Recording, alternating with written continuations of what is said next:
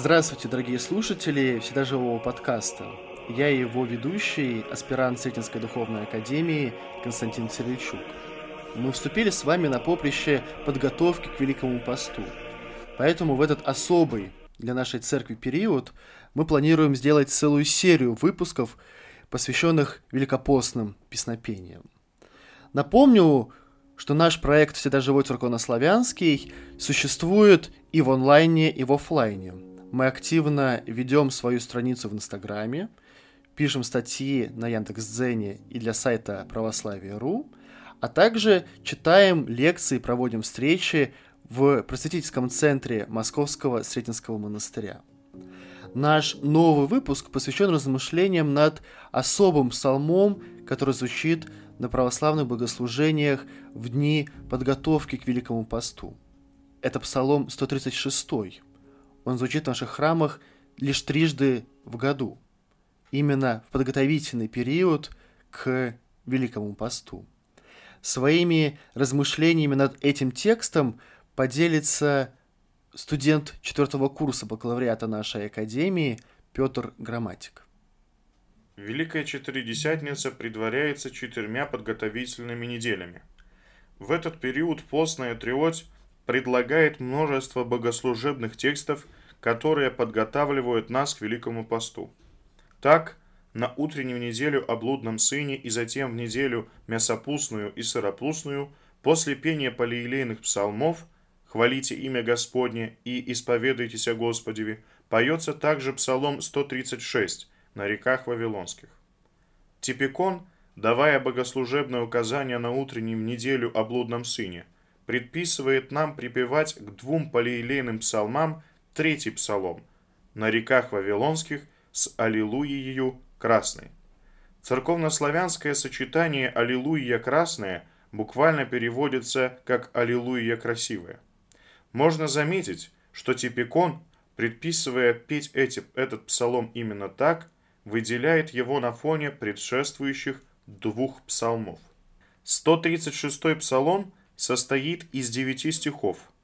В церковнославянских текстах Библии он озаглавлен словами Давиду и Иеремием. В еврейской Библии псалом не имеет надписания имени автора. В латинской и греческой Библии стоит имя Давида. Существуют различные мнения, связанные с авторством 136-го псалма. Сильная ностальгия по родине, ярко выраженная в нем, стихи 5-6, побуждают думать, что автор был среди тех пленных, которые после указа персидского царя Кира в 538 году до Рождества Христова вернулись в разрушенный Иерусалим. На реках Вавилонских использование множественного числа в словосочетании «при реках» синодальный перевод указывает на различные районы вдоль рек Тигра и Ефрата – с их притоками и искусственными каналами, проведенными вавилонинами для орошения своих полей, где находились и проживали плененные еврейские семьи.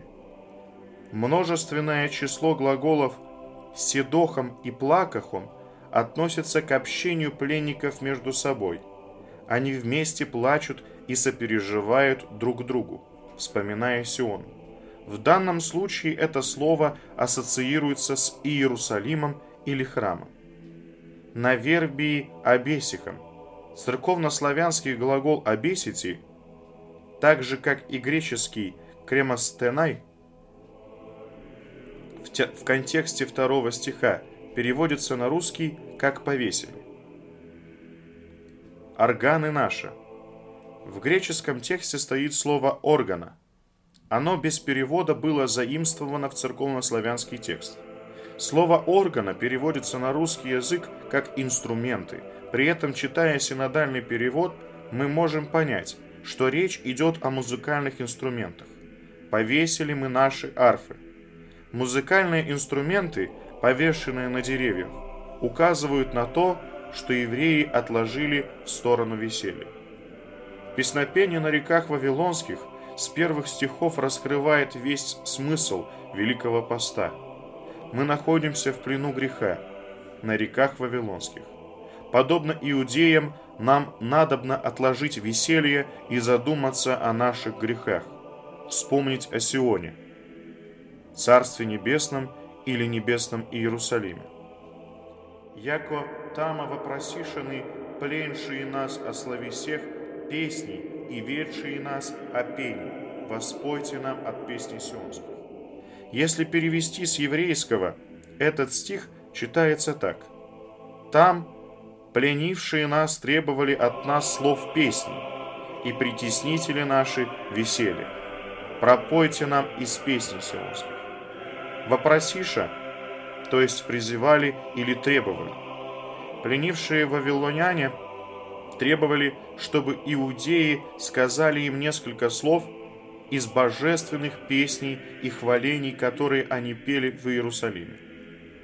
Как мы можем петь песнь Господню на чужой земле? Так можно перевести четвертый стих. Почему же не позволялось им петь в чужой земле? Потому, что нечистым ушам не следовало слышать этих таинственных песнопений. Толкует это место святитель Иоанн Златоуст. Чужая земля, не просто далекая от священного города страна, это нечистая языческая земля, которая давала нечистый хлеб.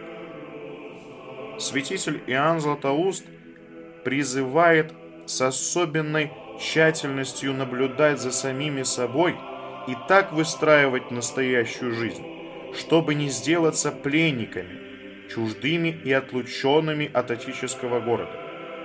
Выслушаем это все мы и будем поучаться.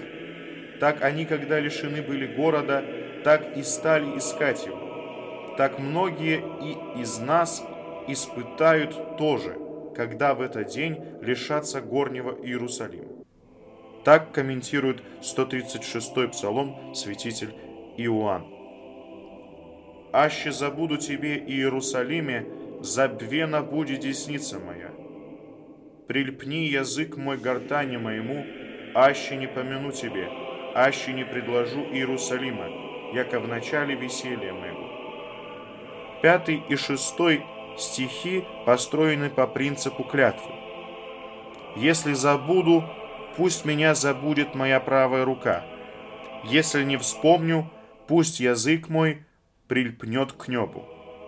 Автор псалма готов быть наказанным за нарушение своих обетов. То есть, если он не поставит Иерусалим началом своего веселья, пусть Господь отнимет у него возможность играть правой рукой на арфе, а его языку запретит петь песни Сиона.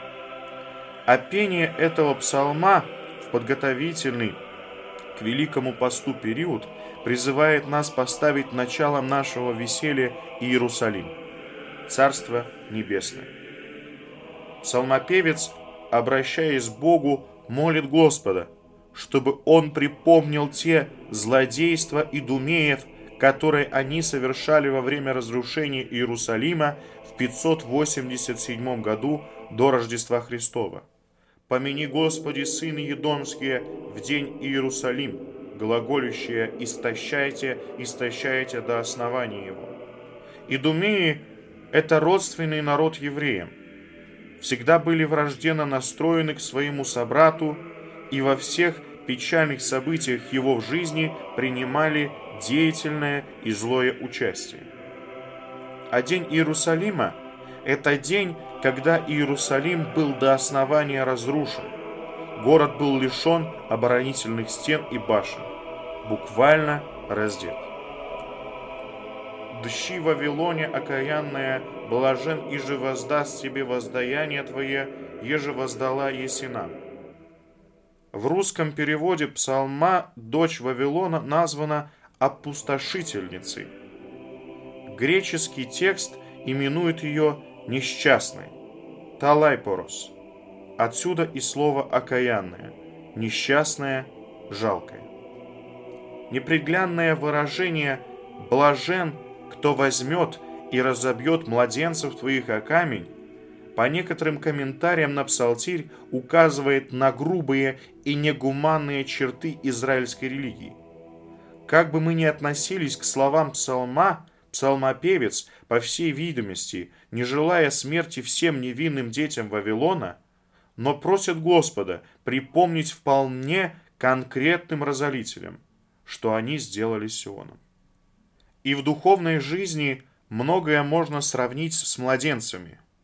Этот образ начатком мелких попущений и досад, которые могут вырасти до глубоких, неискореняемых страстей и пороков. Сейчас они кажутся такими маленькими и беззащитными, что сопротивляться им как-то даже и жестоко. Но именно на этом начальном этапе необходимо бороться с ними.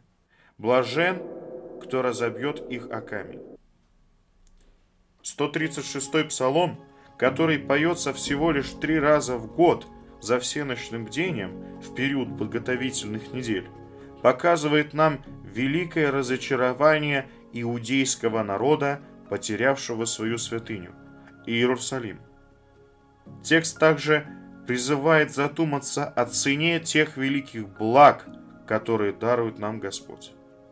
Без всякого сомнения, печаль и слезы еврейских пленников должны нас вдохновлять к тому, чтобы мы дорожили всеми дарованиями, посланными от Бога. Вы послушали эпизод всегда живого подкаста, который был посвящен размышлениям над текстом 136-го псалма. Спасибо вам. С вами были Константин Царичук и Петр Грамматик. Напомню, что наш проект «Всегда живой церковно-славянский» есть и в Инстаграме, и на Яндекс.Дзене, и в формате лекций и встреч в Московском Сретенском монастыре. До встречи в новых выпусках. Ваш любимый, всегда живой, церковно-славянский.